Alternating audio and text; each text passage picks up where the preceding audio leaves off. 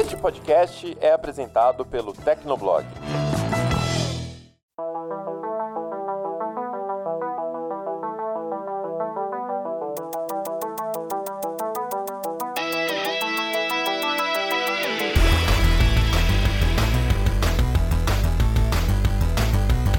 Fala galera, tá começando mais um Hit Kill, o podcast de games do Tecnoblog. Eu sou a Vivi Werneck e a casa tá cheia de novo porque o André Leonardo, o Ariel Libório e o Ricardo Ciosi estão aqui com a gente. Tudo bom, meninos? Fala Vivi, Ari, Ricardo, tudo bem, gente? Os ouvintes aí também. Estamos aí no segundo programa do ano, um programa que vai ser. Não dá spoiler de novo do programa! Não, não vou dar spoiler. Não vou dar spoiler, relaxa.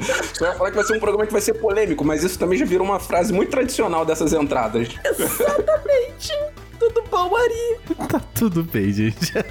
e aí, galerinha do que tá ouvindo Hitkill, Vivi, André, Ricardo, tudo bem? Então, é exatamente isso. Eu não vou falar que o programa vai ser polêmico, porque toda vez que reúne a casa toda, a gente tá brigando por alguma coisa. Então, e aí, Ricardo, como é que vai ser hoje? Vai ter polêmica também? Porque no programa passado até você se envolveu. Oi, gente, tudo bem com vocês aí? Todo mundo tá ouvindo o Hitkill? Acho que dessa vez não tem polêmica não, hein? Acho que a gente tá, tá bacaninha aqui, todo mundo tranquilo, a Vivi acordou super bem humorada. Então não vai ter polêmica não. Eu sou sempre um doce. Doce amargo. De limão. Mas antes da gente começar esse programa, né, poxa, eu gostaria de agradecer a você, ouvinte do Hit Kill, que tá, bom, escutando o programa, curtindo, comentando, compartilhando. E se você ainda não assina o Hit Kill, pô, dá uma força aí pra gente. Vai lá no seu app de podcasts preferidos, procura a gente e assina o Hit Kill. E se você tiver sugestões, críticas do coração, recadinhos do amor, manda pra gente em hitkill@tecnoblog.net, comenta no post que vai ficar lá no Hitkill ou caça a gente nas redes sociais. E sem mais delongas, vamos a esse programa que vai ser super tranquilo. Ah, você acredita nisso? Nem eu. Vamos lá. E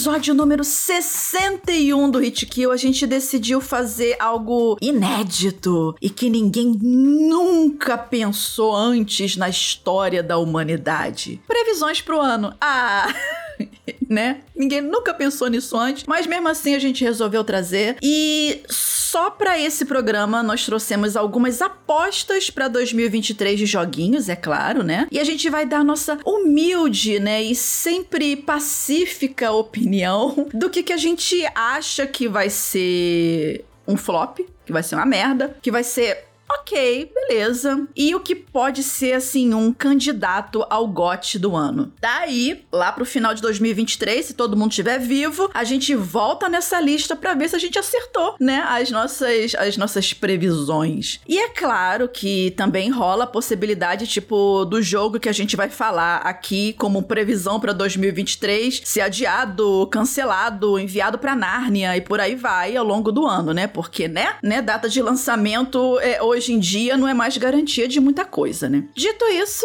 vamos lá com alguns joguinhos, né? A gente separou só alguns aqui porque a lista de, de possíveis lançamentos pra 2023 é enorme, né? Então, pra gente não ficar cinco horas falando aqui e o Ari morrer pra editar isso daqui depois, a gente vai se, se segurar e, e pegar só alguns joguinhos. Então, vamos lá começar e falar a nossa seleção para 2023. E eu vou começar com Starfield. Tipo, assim, até o dia da gravação deste Hit Kill, né? A data de lançamento para esse jogo, que vai ser um RPG de ação desenvolvido pela Bethesda, ainda não tem uma data cravada de lançamento, tá? Só que é 2023, né? Starfield, ele assim, ele é, o, é, é uma das curiosidades dele, né? Ele é o primeiro game da, da Bethesda num universo assim totalmente novo e, e- e em muito tempo da desenvolvedora. Acho que uns 20 anos mais ou menos, ou um pouquinho mais. E tipo, a gente tá acostumado com o jogo da Bethesda num estilo é, ou mais medieval, vide a série The Elder Scrolls, tanto online quanto o Skyrim, que é o 5, e o 6 que tá entregue pra Deus, sabe-se lá quando que a gente vai ver outra coisa disso, e Fallout, né? E a série Fallout que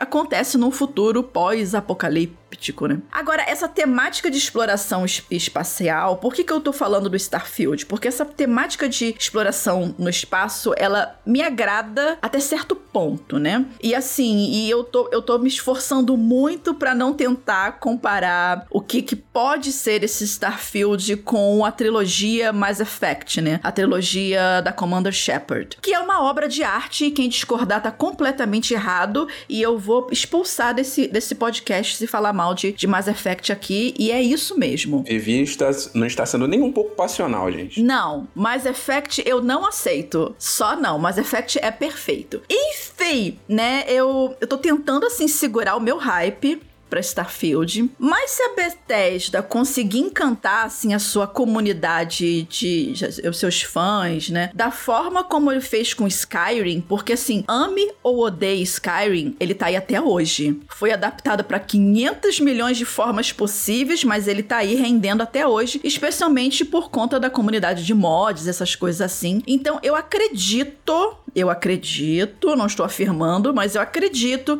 que Starfield tem tudo pra ser possível candidato ao GOT de 2023, se é que ele vai sair mesmo em 2023. Mas assim, eu tô apostando realmente muito no escuro, dado ao histórico da, da Bethesda de fazer jogos desse tipo. Vai vir todo bugado, provavelmente? Vai, porque senão não é nem mais, não é nem mais bug, é feature, né? Nos jogos da Bethesda. É a única certeza dos jogos da Bethesda e da Ubisoft é, é- são os bugs. São os bugs, né? Então, não crashando o jogo, a gente encara como feature, mas eu tô com uma boa expectativa pra Starfield. Mas aí é, é curioso, porque Starfield, eu também tô muito animado pra ele, mas ele é um jogo muito arriscado, porque chegou uma- um momento que o Xbox, né, a Microsoft, ela não tem muitos exclusivos. Que eu tô sendo bonzinho com a expressão muitos exclusivos, ela basicamente não tem exclusivos. e Starfield, é, ele é um jogo tão ambicioso e o hype tá tão lá em cima que se ele não for um jogo 10 de 10, ele, ele vai ser assim bem decepcionante. Se ele for um jogo 8,5 de 10, ele vai ser decepcionante. Então, ele tá numa situação que tem que ser 10 de 10. E eu espero que seja. Sabe qual é a situação que Starfield se encontra? Além, obviamente, de da Vivi e do Ricardo serem uma das cinco pessoas no mundo que estão ansiosas pra esse jogo e achando que ele vai dar certo, A garota É. vai, vai se lascar. é que, é que ele tá no mesmo patamar que um Cyberpunk 2077. De tão hype que colocaram em cima desse jogo. E foi exatamente aquilo que o Ricardo falou. Se ele não for perfeito, ele já vai ser ruim. É, porque assim, a Microsoft tá apostando muito nele, né? Tá apostando muita coisa nele. Então, assim, porque vai ser o AAA da Microsoft em 2023. Isso se sair em 2023, porque, como eu falei antes, não tem uma data cravada ainda nesse dia que estamos gravando esse podcast. Mas, assim, eu estou bem curioso. Eu gosto dos mundos abertos da, da Bethesda. Jogo The Elder Scrolls desde o do Morrowind, né? Que é o The Elder Scrolls 3. Depois teve o Oblivion com 4, que foi o que tomou a minha vida ao longo de 3 anos. E o Skyrim também, que eu joguei assim até sei lá quanto tempo. Fora Fallout, que eu também jogo a série há muito tempo. Então, assim, eu estou acostumada com esses RPGs de mundo aberto da, da Bethesda. Eu só quero saber como é que isso vai funcionar e eu espero que funcione no espaço. Eu realmente acho que Starfield vai ser lançado em 2023. Eu, também tô achando. Eu acho que não vai ser adiado mais. Pô, mais um ano adiado, cara, ninguém merece. Pois é, exatamente. Gente, olha, eu queria falar aqui. eu, Na verdade, eu só queria mesmo, né? Que meu jogo fosse The Legend of Zelda Tears of the Kingdom. Só que acaba que é muito. Ai, Vivi, cala a boca. Você gosta. Você tá sendo pro Starfield, pelo amor de Deus. Você é a mais errada aqui dessa gravação. O lado bom desse ano é que não tem jogo do Sonic pro Ari falar qualquer coisa sobre. Ah, mas eles vão inventar algum remake do Sonic 1. Ainda bem também que não tem Castlevania Lords of Shadow também pra sair esse ano, né? Ah, mas Castlevania é outra história, gente. O mundo ainda não está pronto pra ver o valor dessa obra. Deus me livre. É, na defesa do André, não foi ele que mencionou o jogo dessa vez. Pois é. Ele quer me atacar, eu ataco ele também com ele. ele, ele, ele criança. Um Mas- pequeno comentário. Criança, vou botar de castigo. Bora aí. Então, só que num ano que Silent Hill voltou aos holofotes, tipo, não, não- isso não tem como ser ignorado, gente. Tipo, é minha franquia favorita, junto, obviamente, com Sonic, né?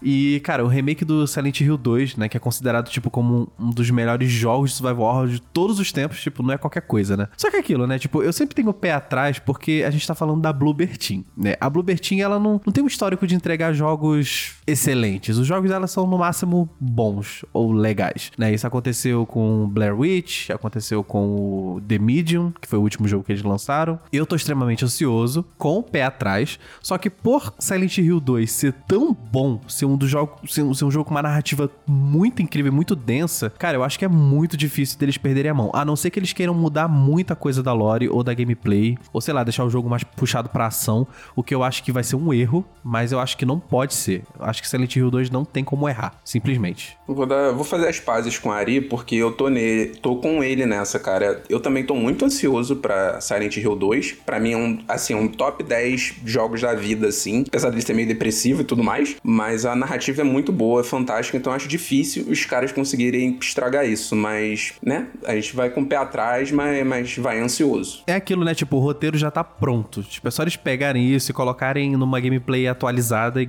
e com gráficos bonitos. Acabou, não precisa nem mexer na lore. E assim, cara, você falou sobre mudar, é, mudar a gameplay. É, a, Blue, a Bluebird Team não tem muito um histórico de, de shooter, né? Eles são muito mais voltados para essa questão do, do survivor horror, essas coisas assim. Então eu acredito que eles vão manter essa característica do Silent Hill de ser uma coisa mais imersiva, né? Aquele terror mais imersivo do que sair tiro, porrada e bomba por aí. É, né? sim. É porque o Silent Hill 2 é exatamente isso, né? É o, a atmosfera do jogo que faz com que você. É, é que, que, leva o jogo, na verdade, né? A atmosfera do jogo leva o jogo.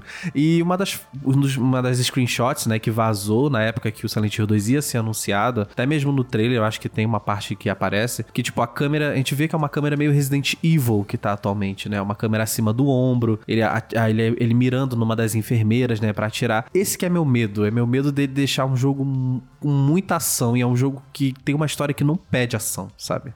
Isso me preocupa um pouco. Curiosamente, o The Medium, que é um jogo da, do Bluebird Team, ele tem uma. É, não é um, um, grande jogo nem nada, mas ele tem uma atmosfera bem, bem peculiar, bem específica que funcionaria com o Silent Hill 2. Então é aquilo que o Ari falou. É só não, não, não dar uma de é, professor Pardal ali e conseguir fazer uma produção competente, né? Gente, ele resgatou o professor Pardal agora, meu Deus do céu.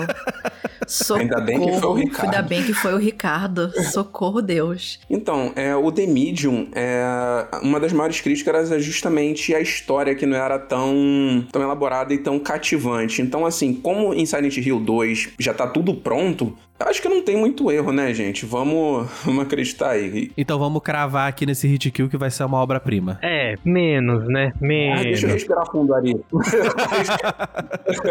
é. Vamos fazer a aposta, vamos fazer a aposta. Vai ser uma, uma, uma obra-prima, né? É.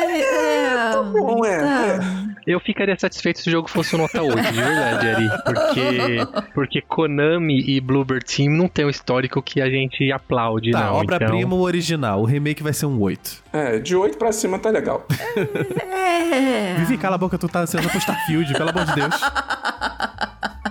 Que nem tem data, nem né? Nem tem tipo... data, tá entregue pra Odin. Que um tá, tá dia vai chegar. Por mais, por mais que eu goste do Ari, eu tô louco pra ver depois do lançamento de Starfield o jogo for, tipo um 10 de 10 e a Vivi ficar um metade de um hit kill jogando na cara dele. Eu vou lavar o chão da minha casa com, com a cara dele, com ah, certeza. Ah, mas ela vai. Assim como eu vou lavar a cara dela também. Quando o Silent Hill sair e for muito bom, aclamado, ela ah, vai ver só. Eu vou hum. jogar na cara dela aqui no programa. Hum, eu vou deixar isso anotado pra não esquecer. Anota aí, gente, que vai dar guerra. Isso tudo será lembrado, hein, gente?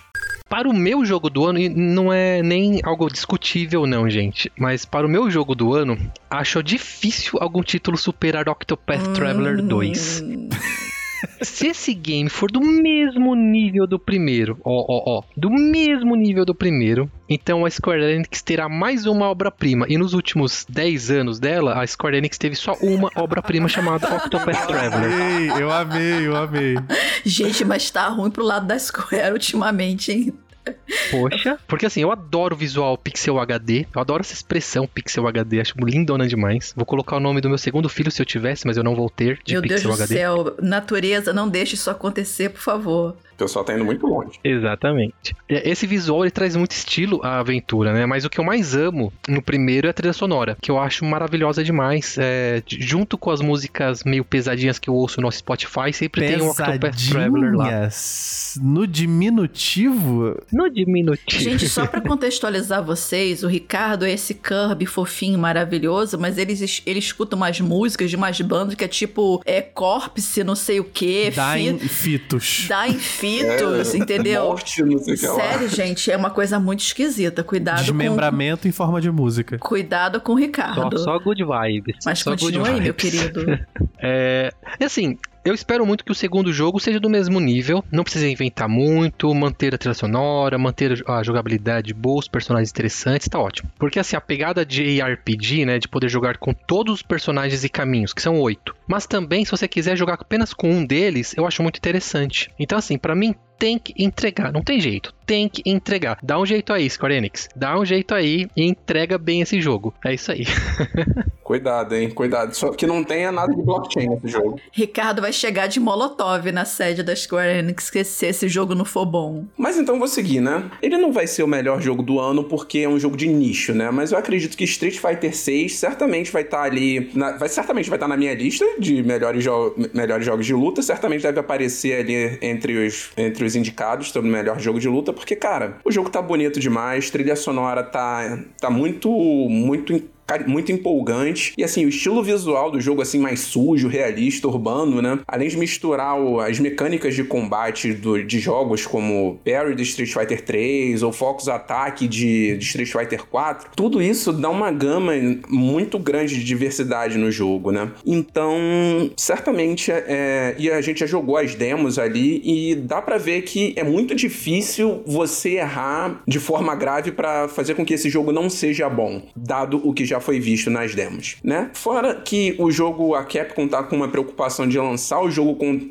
muito conteúdo single player, que foi o maior erro de Street Fighter V, que né, o jogo não tinha nem o modo arcade, então Não tinha nem personagem. não, não tinha nada, gente. Era, É, pois é, pois é. era- e era detalhe, era um jogo focado no online e que o online era ruim. Meu Deus, é, foi tenso o início. E além de tudo, né, fora os novos personagens, cara, que eu acho que eles acertaram demais, tanto no visual quanto na, na forma de jogar, né, na gameplay desses personagens, tipo a Kimberly, que é aquela nova ninja, que é, né, toda ligada nos anos 80, usa os sprays lá de, de grafite, então é muito legal a mistura de ninjutsu com grafite. E o Jamie também, né, que é o cara que usa o punho de estilo do punho de bêbado, mas que mistura movimento de break também. Então, sabe, tá tudo muito legal. Os personagens antigos também envelheceram, né? O Ken tá com um visual completamente diferente. A história parece que vai ser um pouco mais séria e vai fazer algum sentido. Então, cara, Street Fighter 6 certamente vai estar ali entre os melhores do ano. Cravando aqui, hein? Ó, eu, eu concordo tanto com, com o Andrezão agora. É, eu, só, eu só adicionaria o nome da Marissa, que é a- a- provavelmente a personagem mais legal que a Capcom criou nos últimos anos, assim. Essa é a Fortuna? É, a Fortuna. Ela, ela tem uns command grab lindos demais. Ah, pode crer. E esse- o Street Fighter 6, é, é- eu tô tão empolgado com ele que ele é um dos únicos três jogos do ano inteiro que eu vou comprar no lançamento. Então, tô com o André, tô com o André nessa. Tamo junto, vou apanhar de você lá. Esse Street Fighter ele vai vir com mais de cinco personagens no lançamento ou vai vir tudo DLC? Caraca, mas lá vem o outro de voadora, cara. Meu Deus, hein, muito Nossa. gratuito. Não, gente, porque pelo amor de Deus. Gente, eu parei de gostar de jogo de luta depois que começaram a inventar negócio de vender personagem por DLC. Você vender um, dois, três personagens, ok. Porra, mas a Capcom ela tem um histórico. Porra, o Street Fighter V saiu, sei lá, com oito personagens e vendeu mais 20 via DLC. Ah, É. gente, pelo amor de Deus, é muito complicado. Ó, ó, em defesa, eu não sou de defender Vai a empresa, defender a não. empresa mas sim. eu, eu- Agora- então tu, tu vai defender a Capcom agora, mas também tu vai defender a Bethesda que a Vivi falou. Tu vai defender a Bloober Team também, porque tá todo mundo errado. Você não vai me defender só a Capcom aqui, não. Porque, ó, só lembrando, hein? Street Fighter V, você pode pegar todos os personagens do jogo é, só jogando. Você não precisa gastar. É que você tem que jogar muito, ah, você mas tem que você jogar pode 5 realmente mil horas pra poder desbloquear o personagens. personagem. Ah, Ah, Ricardo, mas jogo de pelo amor a gente Deus. joga mesmo 5 mil horas. Não, então, no início, até nas primeiras temporadas, você não precisava nem jogar tanto assim. Você comprava lá com Fight Money e demorava menos tempo. Depois da, sei lá, terceira temporada ficou mais esquisito o negócio. Mas é, o jogo, eu acho que ele vai vir, ele já vem com um número razoável de personagens, então tá safe nesse lance aí também. Mas então, gente, né? é, só um pequeno comentário sobre Street Fighter, assim. Eu não sou muito fã de jogo de luta, é, mas com certeza, tipo, tipo, Street Fighter Fighter, quando lança, ou algum Mortal Kombat novo, você já fica de olho nele no sentido de, pelo menos, uh, uh, algum prêmio de melhor jogo de luta vai ganhar. Sim. Se não, lançar, se não lançarem um Mortal Kombat esse ano para poder competir, a gente já sabe que Street Fighter 6 vai levar melhor jogo, do, melhor jogo de luta do ano em tudo que aparecer praticamente. Eu acho que Mortal Kombat não, não acho que não pode lançar nem agora e nem, nem muito próximo, porque eu, eu achei que o 11 foi meio esquisito, eu não sei. Ai, Ari, caramba, hoje eu não tô concordando em nada Pô, com até você. Eu, até eu que não gosto de jogo de luta, eu gostei do 11, não, cara. mas eu achei o 11 interessante no seu modo campanha, eu achei muito legal, a história é bem densa, bem legal. Só que na questão de gameplay, eu acho que o Mortal Kombat X ou 10, né? Eu acho ele eu acho muito melhor. Eu acho as mecânicas do Mortal Kombat X melhor Verdade, na luta, verdade. nas lutas, na gameplay. Eu acho que a, a NetherRealm, ela precisa de um tempinho mais pra poder refinar essas coisas e saber o que, que deu certo, o que, que deu errado. E eu acho que não tem que sair esse ano, não. Ano que vem pode sair, esse ano não. Mas não vai sair esse ano, não. É, o Ed Boon mesmo comentou que, que esse ano, né? é, Ano passado e esse ano ele, ele, ele deixou no Twitter lá falando assim: não, isso aí é pras outras agora, destaque pras outras empresas. E logo, logo a gente anuncia o nosso próximo projeto. É, sabe o que eu acho bem, bem curioso? É que sempre quando alguém fala de jogo de luta, sempre tem dois, duas visões distintas, né? Tem a minha visão, tipo, que é mais parecida com a do André, que é mais focado em jogar online, aprender muito personagem. E tem a versão mais casual, né? A galera que gosta de, da, da campanha, gosta do, do arcade, por aí vai. Eu acho bem Sim, legal no essa meu parte caso. De É, o meu caso também é Eu completamente sou assim. bem mais casual, menos competitiva Quando eu jogo entro de luta. no Mortal Kombat Online, eu só, eu só entro pra me estressar, porque a galera é muito doente, pelo amor de Deus. Você joga o Não, tempo eu- todo esse eu- mas eu nem Eu não tento. consigo nem bater. Eu nem tento, tipo, eu já entro e falo, vai, finish him, entendeu? Tipo, não tem jeito. Mas vamos lá, né? E assim, é um outro jogo pra 2023 que tá no meu radar há muito tempo. É Diablo 4. E novamente, até o presente momento da gravação deste Hit Kill, o jogo ele tá pra chegar em junho só em junho, mas quem esperou tanto tempo espera mais um pouquinho, né? E assim, falando em esperar, eu espero sinceramente, eu tô falando até pausadamente que é pra ficar bem marcado, que a Blizzard tenha aprendido com o lançamento de Diablo 3, que quem viveu lembra que foi desastroso na época, porque foi o primeiro Diablo que se propôs a, a você tinha que se estar conectado online para poder jogar, e obviamente os servidores não aguentaram porque era aquele pessoal que tava na larica do Diablo desde a época do Diablo 2, esperou pelo 3 e obviamente todo mundo comprou todo mundo online ao mesmo tempo e desabou tudo. Eu gosto da ingenuidade da Vivida, ela dizer que a Blizzard aprendeu na mesma frase. Mas ok, vamos continuar. Blizzard e Activision, é, é. gente. É, Eu é falei que eu espero que tenha aprendido, porque não é possível. Compra servidor, mete servidor nessa porra pra funcionar, cacete. Eu espero também que é, outras coisas que, que eu espero que tenha aprendido na questão de, cara, na casa de leilões, que tipo, o pessoal começou a farmar dinheiro realmente com aquilo. Pelo amor de Deus, não, não funciona. E assim, e antes de Diablo 4, né? é, eu acho que assim, o Diablo Immortal, que ele que, que tá aí rolando ainda, mas eu praticamente já dropei. É, ele meio que deu um certo gostinho da franquia novamente. Eu acho que foi até uma forma de, tipo, da Blizzard de como é que tá é, a situação da franquia com os fãs, aquela coisa, e viu que realmente, por mais que seja um pay to win dis pornograficamente descarado o Immortal, né? Muito, muito a- descarado. Meu não, Deus. gente, é assim, é, é, é- é ofensivo de, da forma como, como eles fizeram. Você gastar milhares de dólares pra conseguir upar, né? e um mesmo assim, é né? capaz de você não conseguir, né? É porque Vídeo... é tudo na base da loot box escondida, né? Porque a Blizzard é assim hoje, né? Ela fala assim: ah, a gente não tem mais loot box, acabam com as loot box. Mas eles botam mecânica de loot box dentro de outras mecânicas maquiadas pra parecer que não é. Exatamente. Então eu espero sinceramente que o Diablo 4 não tenha essas coisas. Inclusive, os próprios desenvolvedores meio que disseram numa entrevista que o modelo de, de como vai funcionar o Diablo 4 não vai ser como Diablo Immortal, né? Então Ai, gente, vamos pelo ver. amor de Deus, até porque eles vão cobrar 300. Já saiu o valor, né? Do, do- da- das edições, né? 350 reais a edição mais barata pra É. cobrar pay to win a porra do jogo. Ah, pelo amor de Deus. Exata. Não, assim, ele, eu, eu não acredito que eles vão dar uma cagada dessas Porque, gente, eu fico pensando, cara, não é possível que não tenha alguém com dois neurônios que se conectem dentro daquele pessoal de marketing para saber que a galera caiu matando em cima do Immortal por conta disso. Vendeu, a galera comprou, sim, mas o público que tá esperando o Diablo 4 é o público do Diablo 3, é o público principalmente do Diablo 2 também. Então a galera não vai aceitar esse tipo de coisa com bons olhos. Então, assim, depois de todo, todo o, o, o perrengue que a Blizzard vem passando ao longo desses anos, entendeu? Então, assim, eu, eu acredito que sim, eles não vão tentar cagar com o Diablo 4. Mas assim, novamente, tiro no escuro. E eu, e eu gosto muito dessa franquia. Eu já falei aqui algumas vezes. Eu amo jogar Diablo. É a minha franquia preferida da Blizzard, se não só essa. Porque os outros eu jogo muito casualmente, como Hearthstone, essas coisas assim. Mas eu gosto muito de Diablo. E assim, pelo tempo que, que isso tá em desenvolvimento, eu não aceito menos do que um jogão,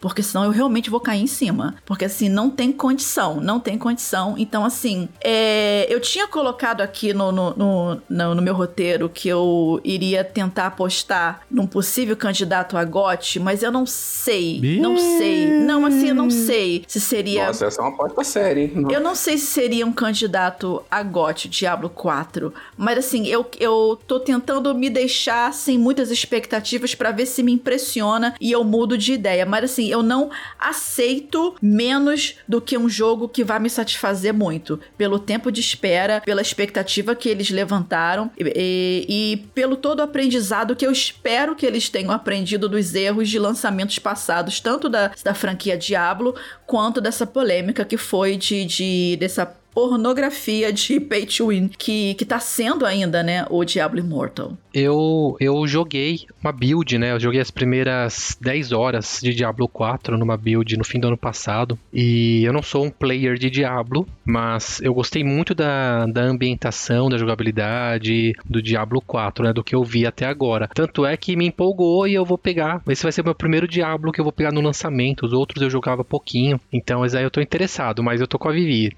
Vai vai que os caras estragam, né? Então vamos torcer para não estragar, não. É a Blizzard, né? E assim, eu, vou, eu também vou pegar Diablo 4, porque eu joguei Diablo 3, joguei Diablo 2, né? E, cara, mas eu vou esperar um pouco os servidores estabilizarem, porque eu sei que vai dar problema de servidor, eu vou querer jogar o jogo no lançamento, não vou conseguir, vou ficar puto, vou me estressar. Então eu vou esperar os reviews saírem, os servidores estabilizarem, aí eu compro e começo a jogar. Porque eu ainda tô com o pé atrás com a Blizzard, gente, não adianta. Porque essa parte de jogar online é interessante, porque assim, pelo menos no, no no, remaster que, que eles fizeram do Diablo 2, eles te deixam jogar uma opção offline também. Só que tem um problema com isso, é que o personagem que você cria para uma versão, você não pode jogar na outra. Então, tipo, não adianta nada você ficar jogando offline com um personagem level 100 se você vai querer, se de repente você decidir jogar online com seus amigos, você vai ter que criar, criar um de level 1 de novo, entendeu? Então, Isso faz algum sentido? Ai, nossa, Isso faz, faz algum sentido, sentido, gente? Não Pelo faz amor sentido, de Deus. não faz sentido algum. Não faz então, sentido assim, nenhum. Você tem que é ter um personagem online e ter um personagem offline, tipo, mas assim, não, não faz sentido. Por que eu tenho que criar dois personagens? Tem que ser um que eu tenha a possibilidade de jogar offline quando eu quiser jogar offline, quando os servidores servidores não estiver funcionando e depois eu conecto novamente, assim como quase todo jogo é. Qual é o problema, né, de deles deixarem você farmar no offline e depois quando ligar na internet subir tudo que você fez? É, gente, não, não faz sentido num jogo em que ele é focado em grind, em repetição, você ter que ter dois bonecos diferentes, um para cada tipo de um online e um offline, tipo, não faz sentido. Esse, esse erro, ele, ele acontece também, por exemplo, no Need for Speed Unbound da EA,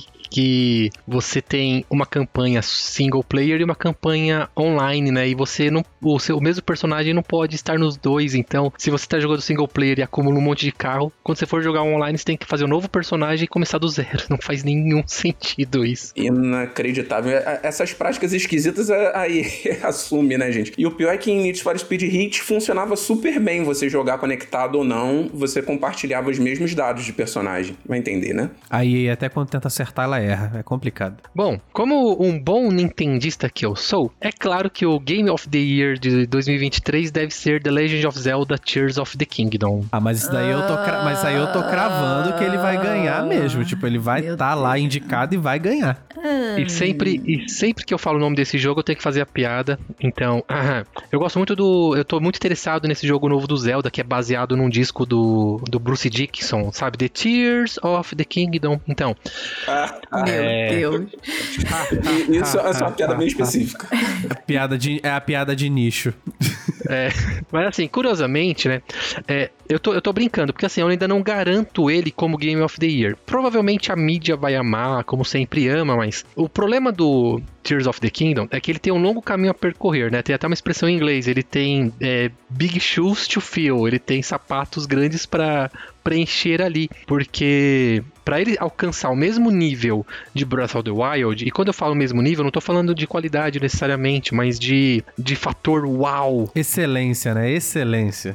então é, é difícil, é bem difícil mesmo. Porém, eu acho assim, que se ele oferecer o mesmo nível de mundo, né, chefes melhores, porque eu sou do time que não gosta dos chefes de Breath of the Wild, e menos armas quebrando, então já tá, já tá, já tá encaminhado. Então, se, se isso acontecer, o Tears of the Kingdom pode ser o Zelda dos Zeldas, hein? Então, dá pra cravar aí, pelo menos em relação à premiação, que ele é o, o candidato a game, of, a game do Sim, ano. e, e, gente, eu tô achando assim que a Nintendo, ela, ela sabe que o Breath of the Wild, ela ele rompeu, né, muitas barreiras, inclusive influenciou muitos jogos, né, que vieram depois dele, e ela sabe que ela tem uma grande responsabilidade, né, de tentar inovar, né, e de trazer uma sequência que seja tão bom quanto. E eu acredito que assim, quando a Nintendo ela resolve fazer, tipo, é, é muito esquisito a Nintendo fazer sequências assim, né? Mas ela querer fazer uma sequência de Breath of the Wild é porque ela tem planos muito ambiciosos pra essa, pra essa sequência, sabe? E pelo. Assim, é porque a gente viu muito pouco, né, do jogo, então não tem como a gente afirmar como é que vai ser a gameplay, o que, que eles vão mudar e tudo. Eu tô apostando assim, hard, de que vai ser um jogo que vai revolucionar de novo. É, eu não acho que vai revolucionar, mas eu acho que ele tem muito potencial para executar ideias que não foram implementadas ou não foram bem implementadas no primeiro jogo. Então, certamente vai ser um jogo que vai agradar,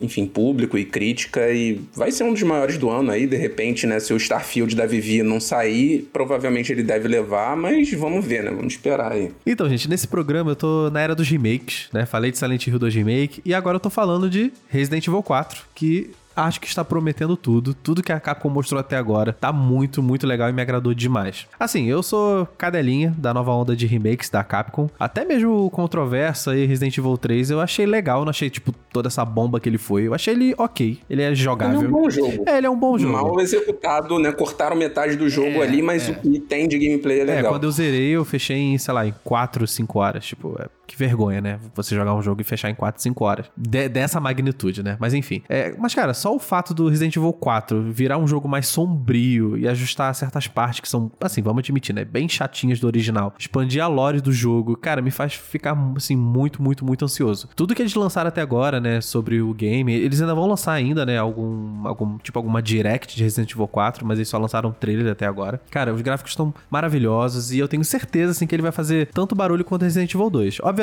né? Porque Resident Evil 4, ele é um... Ele é extremamente popular, é o jogo mais popular da série Resident Evil. E eles acertando esses tons, né? T- tanto na parte da gameplay, né? Quanto você deixar personagens inúteis... Ashley, mais, né? deixar personagens inúteis menos inúteis, né? Porque agora saiu, acho que ela vai usar uma arma, se eu não me engano, né? Só que o controle da arma dela vai ser meio esquisito pra dizer que ela nunca usou uma arma antes na vida. Enfim, eu acho que eles estão tentando realmente deixar o jogo menos chato, mais dinâmico, mais sombrio, e isso me agrada muito. Como é a mesma equipe que tá trabalhando no Resident Evil 2, e Resident Evil 2 foi muito bom, e eu gostei demais, eu acho que o 4 vai ser tão bom quanto. Só não, só não concordo com a frase menos chato. Resident Evil 4 é jogo 10 e 10, mas tudo bem. Ah, gente, pelo amor de Deus, a, a- tem parte chata, assim, tipo, a parte da ilha do Resident Evil 4, eu acho ela extremamente extensa e chata. É, ela, eu não sei se ela é chata, mas sei lá, talvez o jogo estivesse alongando um pouco ali. Mas, Sim, sim. Mas no geral, é, eu tô com a Ari nessa também. Cara, é, tô botando muita fé nesse remake do, do Resident Evil 4. É, o jogo tá muito bonito, né? Eu acho que. é, acho não, essa R-Engine, R-Engine, né, que a Capcom desenvolveu, tá rendendo jogos com visuais muito incríveis, assim. Então. Sim, é lindo, é lindo, lindo. Sabe, a, a concepção de cenários, né, a iluminação, tudo tá muito impressionante, assim. E Resident Evil 4 foi um jogo que, né, influenciou o gênero ali de, de shooter, de shooters, né, com, com visão acima do ombro. Então, é, dá para ter implementações na gameplay ali, mas mesmo o jogo original já é, continua muito bom até hoje. Agora, com a implementação de novas IAs, né, como o Ari comentou, então provavelmente a Ashley não vai ser mais inútil ou será menos inútil, né? Eu imagino que ela deva funcionar mais ou menos como a Ellie ou os parceiros de The Last of Us, participando mais e sem ser um elemento que vai te atrapalhar muito no jogo. E, e é isso, cara. Só espero que a Capcom nessas reformulações. A história também vai ser reformulada em alguns pontos, então eu imagino que deve ser um pouco. fazer um pouco mais de sentido, não só aquela coisa mais boba como era o primeiro jogo. E a única coisa que eu não quero que cortem é a briga de facas com o Krauser, gente. Por favor, aquilo ali era muito legal. Eu... Mas sem Quick Time Event, pelo amor de Deus. Pode ter um pouquinho, mas que seja, que seja na mão ali. Não, o, que, o que eu tô mais ansioso é o fato deles expandirem a lore da Umbrella, que foi meio mal aproveitado e só apareceu mais no Separate Ways, né? No jogo original, que é a campanha da Ada. E como agora a campanha da Ada vai ser integrada na, na campanha, né? E a gente vai ver mais um pouco do Wesker e dos planos deles. Cara, eu acho que tem, tem chance aí de da lore do jogo ficar bem melhor. É, eu só espero, assim, é, o jogo vai ser melhor, vai ser modificado em alguns pontos, mas eu espero que ele continue mantendo aquela vibe um pouco mais ação como o original é. Porque... Ah, não, sim, sim, sim, eu também concordo. Eu quero, assim, que ele tenha o tom mais sombrio, mas que ele seja mais sombrio, não survival horror, seja um sombrio com ação. Tipo, com ação. é tipo uma meio Resident Evil Village, eu sei que não é um bom, um bom, um bom paralelo, mas Resident Evil Village na questão da ação, com personagens, assim, num, em ambientes mais sombrios e tal, eu acho que é um bom, acho que é um sei lá, um bom exemplo. É, exatamente. É manter o combate rápido, mas, mas com um visual mais assustador e mais sombrio. É, é isso, cara.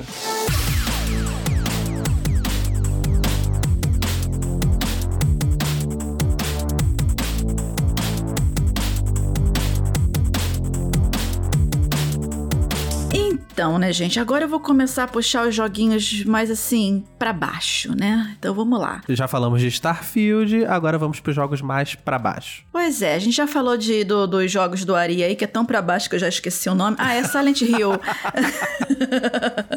Mas vamos voltar aqui, gente. Então, eu queria trazer para vocês Dead Island 2. Cara, ninguém mais lembrava desse primeiro jogo. Ninguém pediu Dead Island 2 só para ser bem para ser bem direta, né? Então, inclusive, na época, né, o primeiro Dead Island para mim, ele sofria assim de uma crise de identidade muito esquisita. Ele tentou atrair o público de Left 4 Dead, mas ele também queria ser mais survival também. E para mim ele não deu muito certo em nenhuma das frentes, né? E tipo, a única coisa que Dead Island fez muito bem na época e chamou atenção por isso foi por conta daquela cinematic inicial, né, que ela é toda de trás para frente. Sim, esse trailer era fantástico. Ele foi muito premiado. Mas, foi né? só, mas é por isso que as pessoas conhecem é, Dead Island. Nossa, e... mas o jogo ser conhecido só pela uma cinemática é porque você jogou no chão, pisou e cuspiu. É porque, assim, esse jogo, ele... O, esse vídeo que a Vivi falou, esse trailer, enfim, ele dá uma... Ele vende uma ideia de, de terror, de sobrevivência, mas o jogo também é, é genérico. o jogo, ele é, gen... ele, ele é genérico. Então, tipo, é palmas para quem produziu esse clipe, porque, assim, as cópias que conseguiram vender desse game, muito provavelmente provavelmente foi por isso, né? Porque a galera,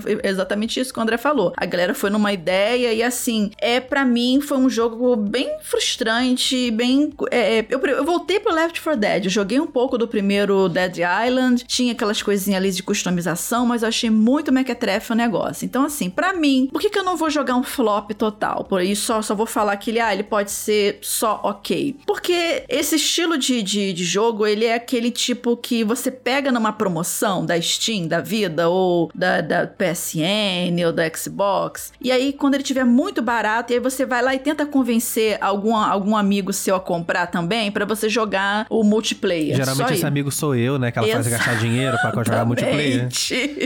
Exatamente. Então, tipo, quando tá muito barato, você pega assim, ah, vamos jogar alguma coisa online pra ver como é que é. É aquele jogo de fundo que, na verdade, você só tá ali para conversar, mas você bota alguma coisa para jogar para não ficar muito tédio. Então, eu acho que Dead Island 2 vai, pode funcionar como esse tipo de jogo assim. Ela cuspiu, pisou, jogou no lixo, porque ela falar que Dead Island 2 é o plano de fundo para você conversar com uma outra cara, pessoa no tipo, Discord.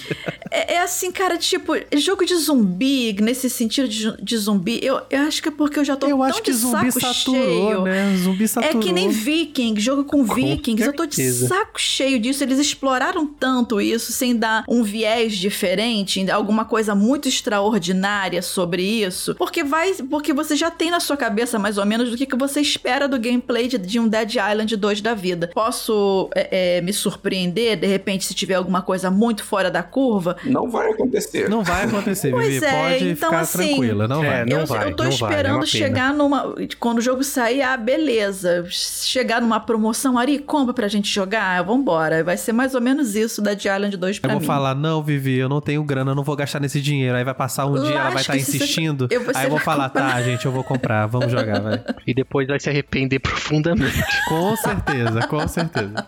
Muito bom, gente. Então, é. Eu concordo com o Vivi nessa questão do Dead Island 2, né? Ele é o tipo do jogo que você vai esperando que ele vai ser ali, tipo, no máximo um 7, 7,5, assim. Então, mas isso tá dentro do padrão da. da... Nossa, que otimismo, Nossa. Andrezão. Andrezão, Eu disse no 7, 7 meses, que otimismo. máximo.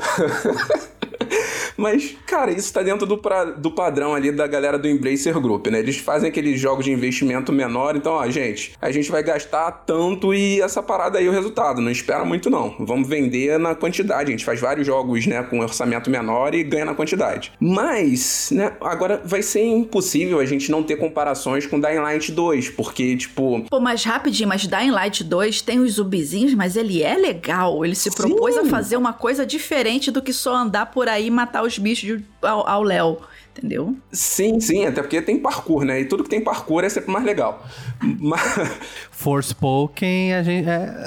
Ah, meu Deus, não. ai, ah, Já falamos de um flop do ano agora, meu Deus. Forspoken, Não, porque ele falou que tudo que tem tristeza, parkour é legal. Já Forspoken tem parkour, agora é legal. Ai, tá bom, Ari, você quebrou o meu argumento. Eu não vou nem falar mais, porque, enfim, fica pra lá. Mas o lance é que, assim, os dois projetos, tanto Dying Light quanto Dead Island, passaram pela mão da Techland. Então, eles têm similaridades ali. E fica difícil a gente não comparar um pouco Dead Island 2 com Dying Light. Mas, enfim, a gente fala um pouco disso também no, no programa sobre jogos que passaram muito tempo no forno. Então, se vocês quiserem ter uma noção mais desse rolê aí, vocês procurem esse programa. Então, uma aposta agora que eu acho que vai ser positiva e é uma aposta arriscada porque, né, enfim, eu tô apostando aqui em Lies of P, que é um jogo, um Souls-like, que faz uma adaptação da história do Pinóquio, né, que é uma adaptação sombria, inclusive, que ele é produzido pelos estúdios sul-coreanos NeoWiz e Round8, ou Round 8, enfim, tá? A gameplay dele lembra um pouco Bo- Bloodborne, assim, o visual, que é aquela era ali meio vitoriana, mas também a forma da gameplay, o peso das armas, a forma com- do combate, como o combate funciona, lembra um pouco Bloodborne. Então, eu acho que tem potencial pra ser interessante, principalmente por você pegar uma fábula conhecida como Pinóquio e botar num contexto sombrio de um jogo mais de ação, pode ser interessante. Os, os inimigos, eles lembram muito uns autômatos, assim, lembra muito aquele filme Inteligência Artificial também. Então, pode ser legal. Me passou uma vibe também um pouco meio Alice Madness Returns, não sei se vocês jogaram esse jogo. Sim, muito bom. É maravilhoso, muito maravilhoso. bom. Então, assim, eu tô botando fé que esse jogo vai ser um bom jogo. Não vai ser o GOT, mas eu tô acreditando que vai ser um bom jogo, mas é uma aposta arriscada porque são de estúdios sul- sul-coreanos que não são tão grandes assim. Mas vale ficar de olho em Lies of P. Eu fico imaginando a mesa dessas, de- dessas devs, a galera se reunindo pra ter uma ideia. Gente, que tal a gente pegar o Pinóquio e colocar num Souls-like sombrio? Gente, olha, eu- eu- enfim, né? É muito doido, né? Não, inclusive é num- numa época em que a gente passou por tantas adaptações meio esquisitas do Pinóquio, né, no cinema. Sim, então, legal sim. ter uma coisa diferente aí. Exato. Gente, mas olha só, um jogo que eu tô ansioso, que ele também é meio sombrio, né? Que eu, mas, cara, eu não tô botando muita fé nesse game. É o Alan Wake 2. Porque assim, eu tô. Eu sou um, um grande fã do jogo original. Eu gostei muito quando saiu Alan Wake. Eu tinha o Xbox 360 na época. E assim, eu sei que ele envelheceu bem mal. E o remastered que saiu recentemente do Alan Wake provou que ele envelheceu bem mal, né? Eles, eles melhoraram os gráficos e tal, mas a gameplay, meu Deus do céu, eu, eu não sei como eu achava legal aquilo. É aquilo, né? 2010. Mas enfim, é tipo, a premissa da agora do Alan Wake 2 é ser focado mais no terror psicológico, né? No survival horror. Isso me deixou muito animado. Só que eu, eu não sei, sabe quando tem alguma coisa dentro de você que você vê o negócio e fala, putz, não tem como isso dar certo? Então, é, é o que eu tô sentindo. Eu, eu não sei, é porque eu, eu, acho que é por conta da, de ser a primeira investida da Remedy no mundo do survival horror, já que eles são mais conhecidos pela ação nos games, né? E os últimos jogos que foram Control e o Quantum Break foram bons, mas eles não foram nada surpreendentes, né? E aquilo, né? Survival horror é uma atmosfera densa, com boa direção de arte, trilha sonora. Será que a Remedy ela vai ter capacidade para isso, gente? É, a Remedy é uma empresa daquelas que eu gosto de. de é tipo é, o jogo Shenmue. É, todo mundo gosta, mas quase ninguém jogou. Então a Remedy basicamente faz isso. E eu não sou tão fã dela, não. Alan Wake mesmo é um jogo que eu não gosto. Quantum Break eu gosto bastante, mas aí é porque eu gosto de narrativas de viagem no e tempo. Ricardo com seu gosto peculiar, né, gente? É. E controle não rolou, não. Não tive controle sobre meu gosto no jogo. Oh, meu Oh, Deus meu do Deus. céu. Daddy jokes, daddy jokes. Gostei, Ricardo. Hoje eu tô muito bem nas piadas. Hoje eu tô muito Não, bem essa, nas essa piadas. foi legal, essa eu gostei. É, na minha lista de.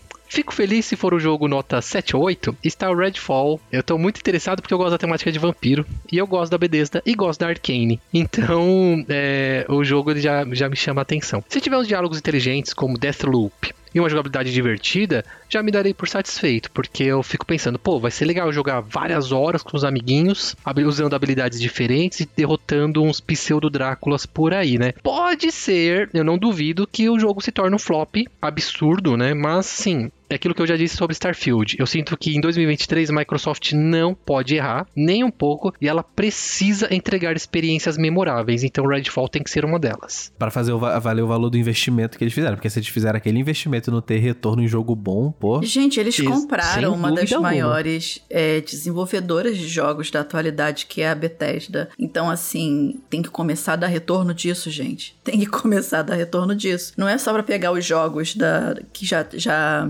tinham sido feitos e colocar no catálogo do Game Pass. Tem que ter coisa nova chegando também pra poder. Porque é muito daquilo que a gente já tocou aqui. Caramba, os exclusivos do Xbox. A gente tem Gears, a gente tem Halo, a gente tem o Forza Horizon, que é maravilhoso. Eu amo Forza Horizon. Mas assim, a galera quer mais pra poder jogar, tipo, no Game Pass, não só third parties, entendeu? Então, assim, eu acho que os olhos. Tanto que, assim, toda conferência que tem, ou apresentação do Xbox, não é, não é, não é só mais Xbox. É Xbox e Bethesda. Xbox e Bethesda. Então, assim, estão focando muito nisso, né? Então, assim, é como o Ricardo falou, não dá mais pra errar.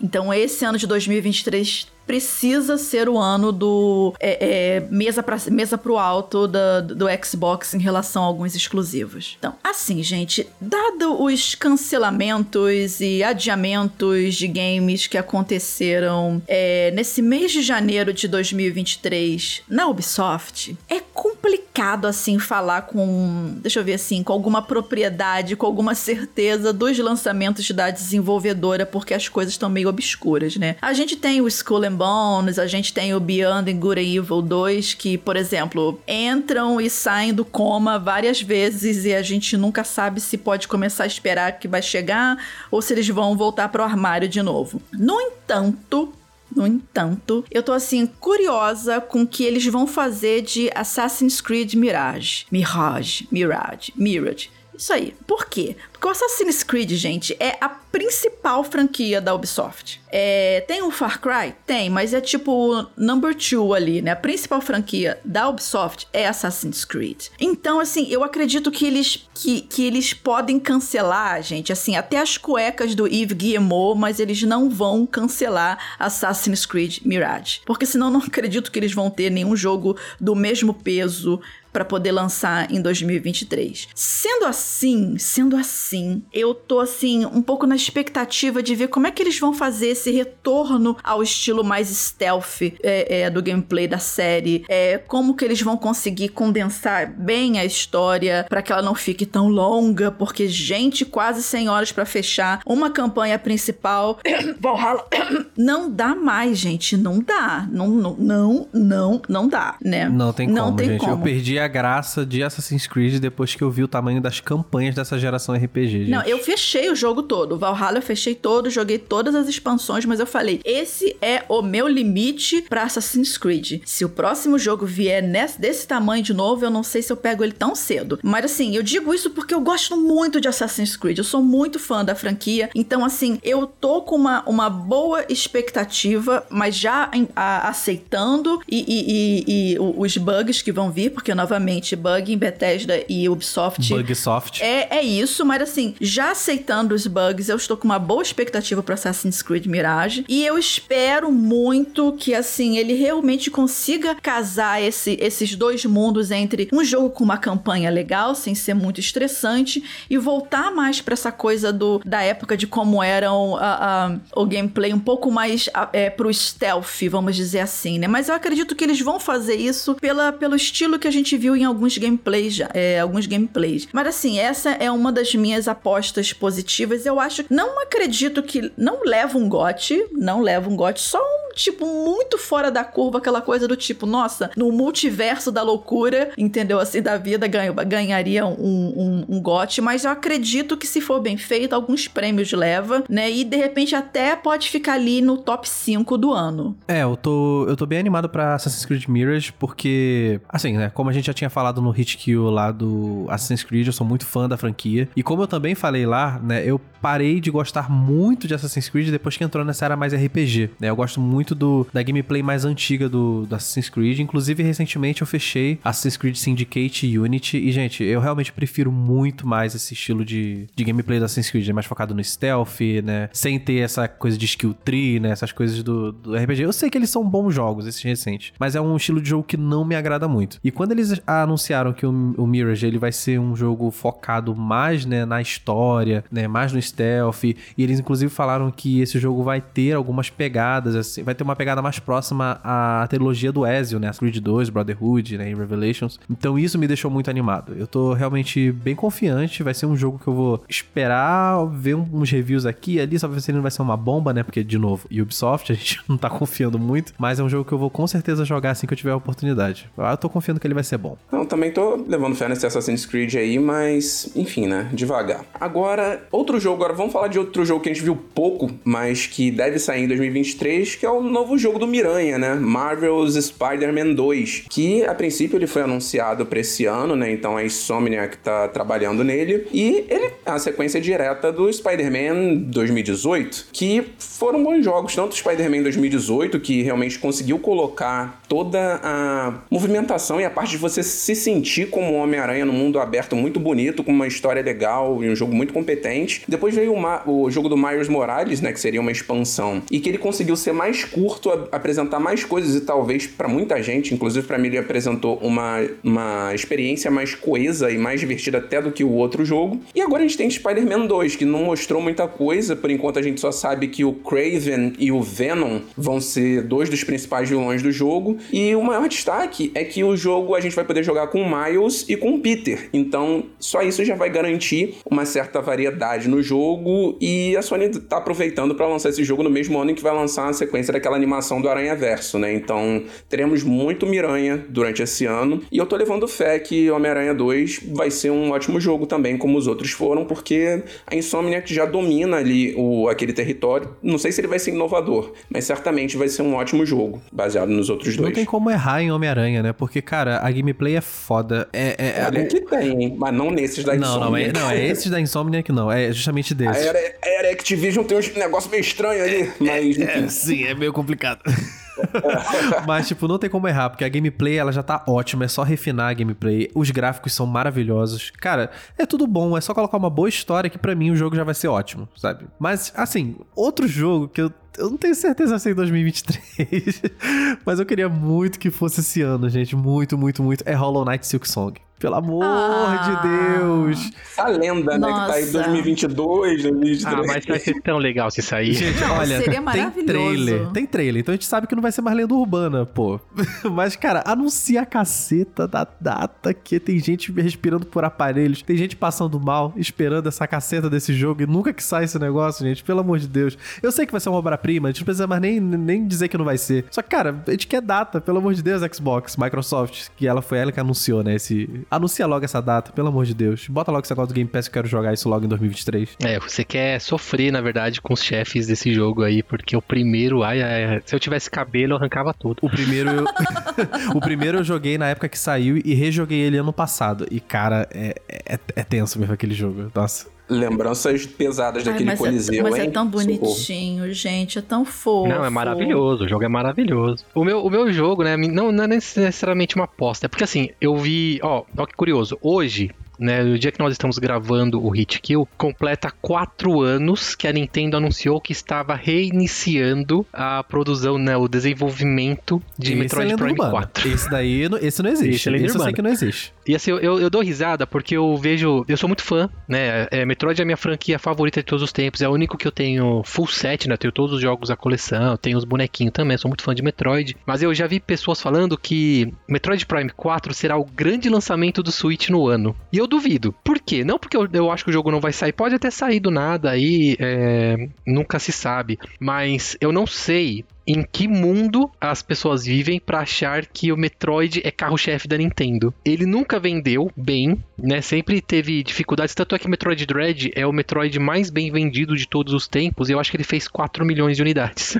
então, calma lá, calma lá, gente. Então, é, eu espero que o jogo seja lançado. Eu espero me divertir, porque eu vou comprar no, no lançamento, mas ele tá longe de alcançar números de um Animal Crossing ou até mesmo Splatoon. Então, se for lançado em 2023, se realmente esse jogo existir, né, Ari? Porque a gente não sabe se realmente esse jogo A lenda, né? é. Mas assim, se for lançado, eu espero me divertir bastante com Metroid Prime 4. E assim, gente, como a gente comentou no início desse programa, não dá pra falar de todos os jogos que são esperados pra serem lançados em 2023, senão a gente vai ficar aqui até 500 mil anos da, pra frente. Mas a gente trouxe algumas menções honrosas ou não também que podem chegar em 2023, né? Então, por exemplo, eu pedi pra galera colocar aqui algumas, alguns joguinhos que eles é, é, de menções honrosas pra esse ano. A gente já citou aqui o Skull and Bones, tipo, será que se desencalha? Ninguém Não. sabe. Não vai desencalhar. Ninguém sabe, né? Tem Atomic Heart também, que tipo, quem escreveu isso daqui porque eu não tava nem no meu radar. Eu fui eu. Eu tô, eu tô muito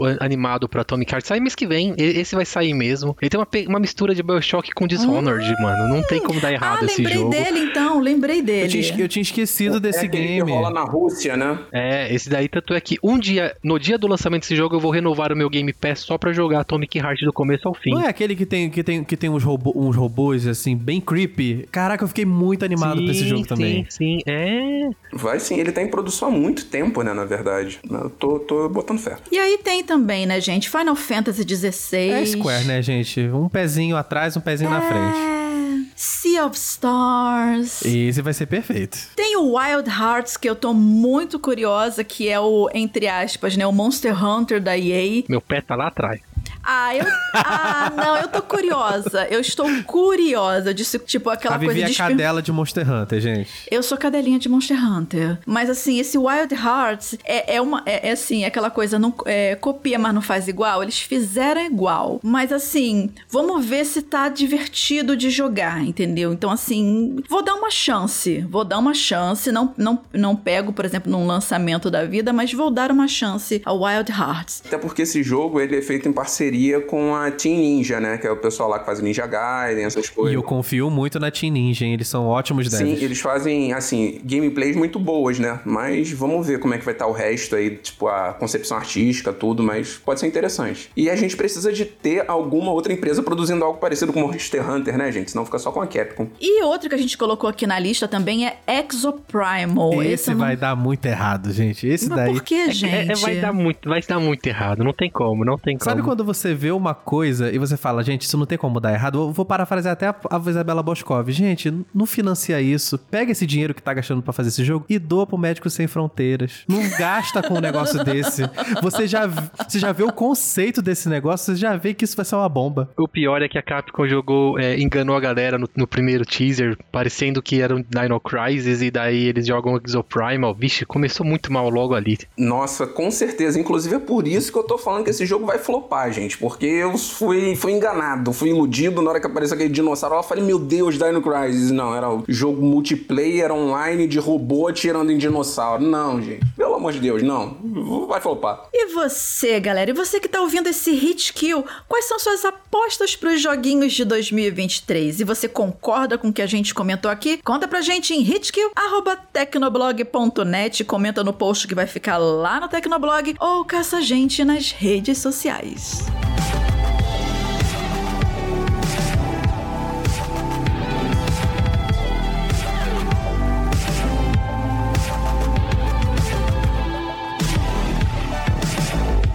Vamos lá, galera, para as nossas dicas de jogos, aquele bloco maroto e crocante que a gente pega um joguinho, testa, hum, Vou levar lá pra galera, né? Vai que. E a minha dica de jogo para esse hit que o número 61 é Cozy Grove, um joguinho que assim, inclusive foi uma indicação do Ricardo para mim, né, que eu tava refém de, de joguinhos casuais, e agora eu tô aqui indicando para vocês, né? E como eu disse assim, eu tava buscando um joguinho mais calmo para relaxar e que não consumisse tanto meu tempo, né? E eu tô amando esse. E em Cozy Grove você é uma espécie de escoteiro espiritual e precisa ajudar ajudar os espíritos de uma ilha a encontrar a paz. E o gameplay, ele vai assim, é, vai, te, vai te levar a alguns diálogos com esses habitantes espirituais que são, são animais, né? Ursos, tem uma gaivota, né? E você vai realizar tarefas para eles, conseguir recompensas, criar, construir muita coisa para sua ilha. Parece um Animal Crossing, mas com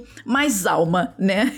e literalmente. E assim, não confundir exatamente com Animal Crossing, mas tem essa vibe vibe, só que eu achei bem mais desenvolvido. Porque, assim, tem mais diálogos, tem um sistema de estratégia interessante, mas, assim, não tão complexo, mas tem um sistema de estratégia interessante para construir e posicionar plantações, objetos e até seus pets na ilha e dentro da sua tenda, para você extrair o máximo de recursos e progredir e por aí vai. Cozy Grove é um joguinho com arte, assim, bem bonitinha, uma trilha sonora, assim, bem zen. Ele foi feito realmente para você relaxar e é legal para você jogar aos poucos, até porque vai chegar um momento em que, a, em que o próprio game ele vai te pedir para voltar no dia seguinte, porque assim, você já fez todas as suas tarefas principais do dia. E eu gostei muito disso porque justamente ele não toma muito meu tempo e meu Deus do céu, Deus sabe como eu sou compulsiva com grinding, né? Então o próprio jogo ele te dá uma friada. E se você curtiu, Cozy Grove tá, tá disponível para praticamente tudo, né? PS4, Xbox One,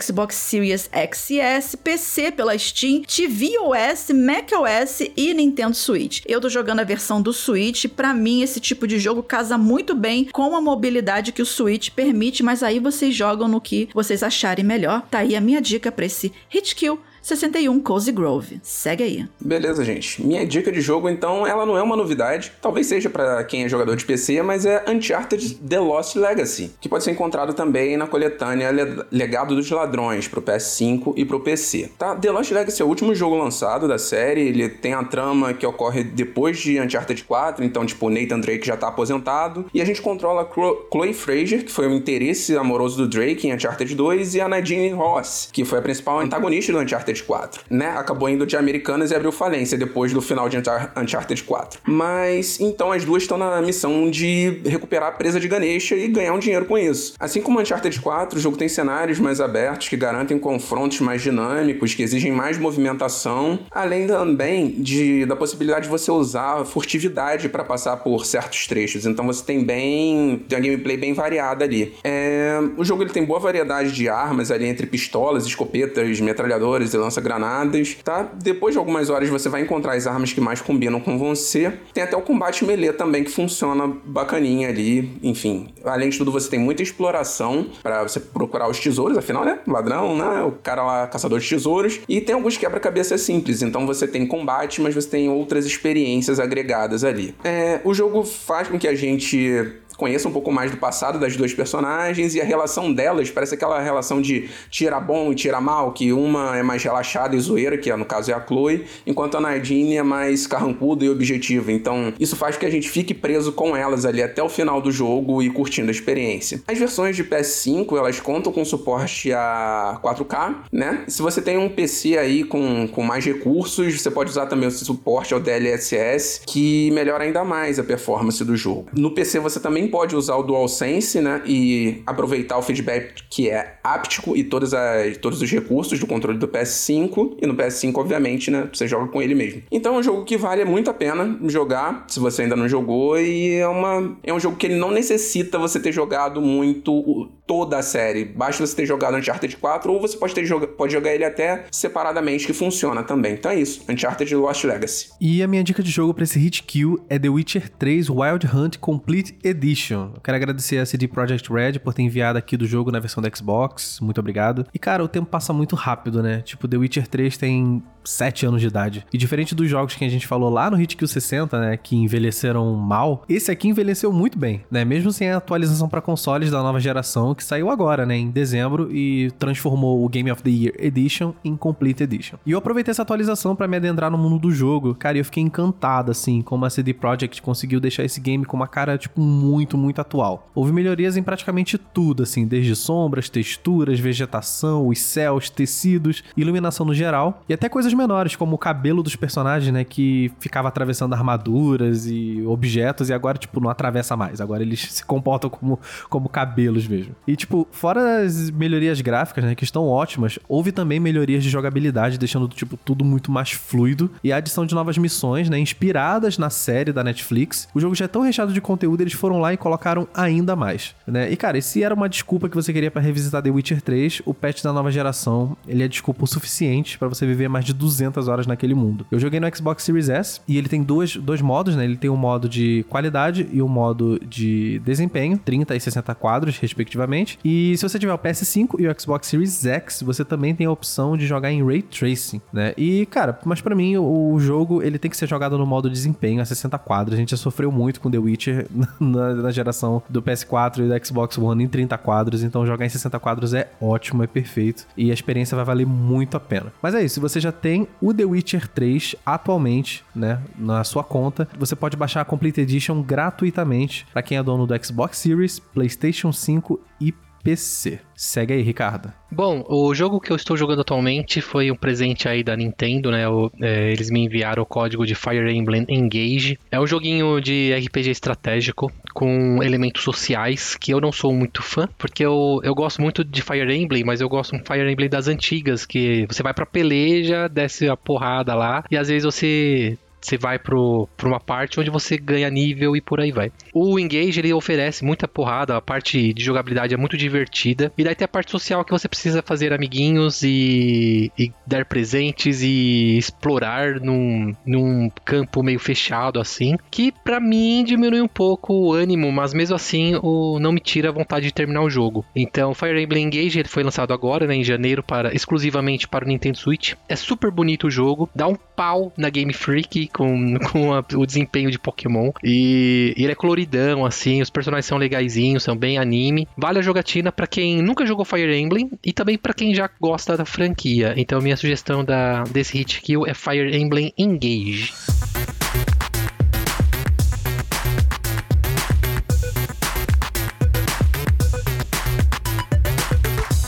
Gente, chegamos ao final de mais um Hit Kill, esse Hit Kill número 61, em que a gente falou sobre sucesso ou flop, o que vem por aí nos joguinhos em 2023. Mas antes da gente terminar, vamos dar os créditos, porque dá trabalho de fazer esse programa. Quem produziu esse Hit Kill foi a minha pessoa, Vivi Moá, com o auxílio do André Ari e do Ricardo. E esse episódio foi editado pelo Ariel Libório, sonorizado pela Raquel Igne e o Vitor Pádua fez a arte de capa. Eu espero que o Vitor Vitor escute esses programas pra ele saber como é que eu chamo o nome dele, mas enfim, deixa pra lá, né? Mas antes da gente realmente finalizar, onde que você encontra a gente nas redes sociais? A minha pessoa você encontra por arroba Vivi Werneck. Você me encontra como André Leonardo02. Eu sou arroba Ricardo Ciosi. E eu sou arroba Euari em todas as redes sociais. E é isso, galerinha. Até o próximo. O meu, o seu, o nosso quê? Hate Kill. Oi, foi profundo essa, hein? Esse foi, esse eu senti. Foi. Devia estar que tá hoje? Chega!